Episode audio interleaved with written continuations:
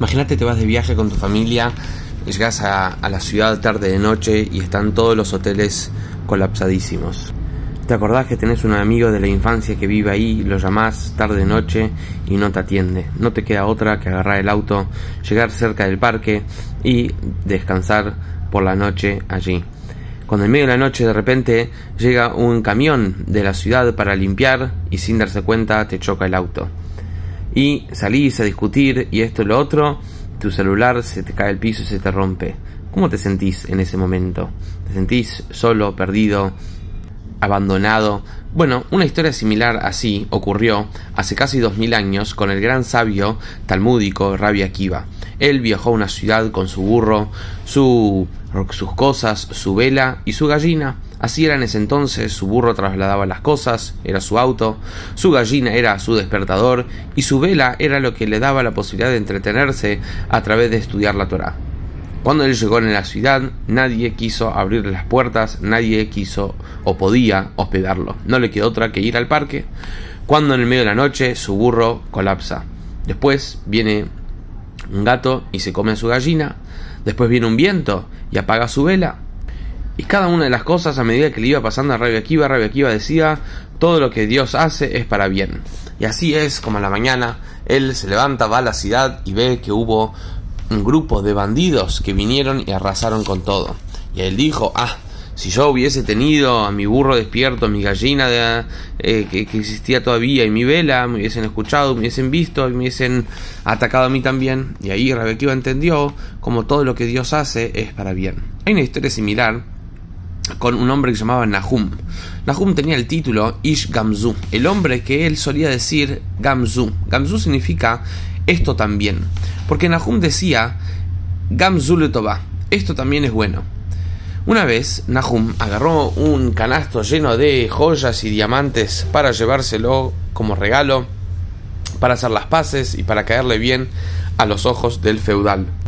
En una de las noches en el camino hasta el palacio, él se hospeda en un hotel, en una aldea, y él se da cuenta a la mañana que alguien le entró a su habitación y le cambió todos sus tesoros por nada más y nada menos que el mismo peso de tierra. Él dice, Gamzule Toba, esto también es bueno, esto también es para bien.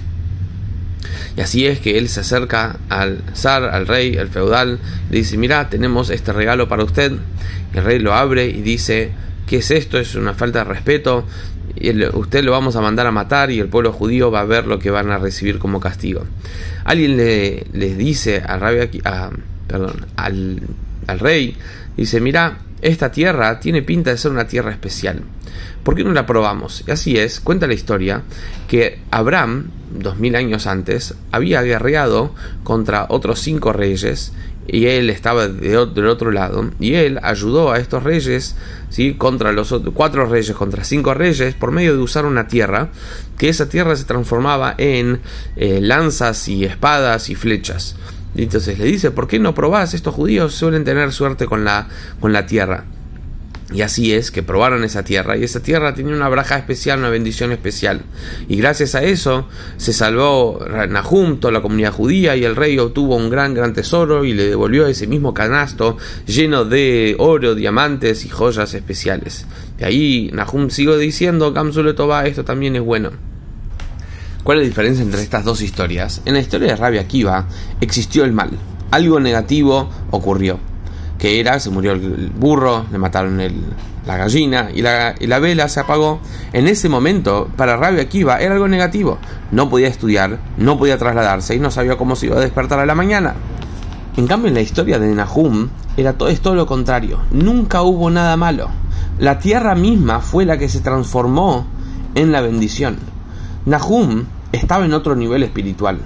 Por eso él tenía la capacidad de transformar mismo lo que aparentaba ser algo negativo como algo totalmente bueno. Rabbi Akiva estaba en un nivel un poco inferior, por lo tanto para él era otro desafío, encontrar dentro de lo malo, dentro de lo que, de lo que le ocurría, como esto también podía ser transformado para cosas buenas. En la parasha de esta semana vemos diferentes consecuencias no tan buenas que le pueden ocurrir a una persona en el caso de que se desvíe del camino Torah Mitzot.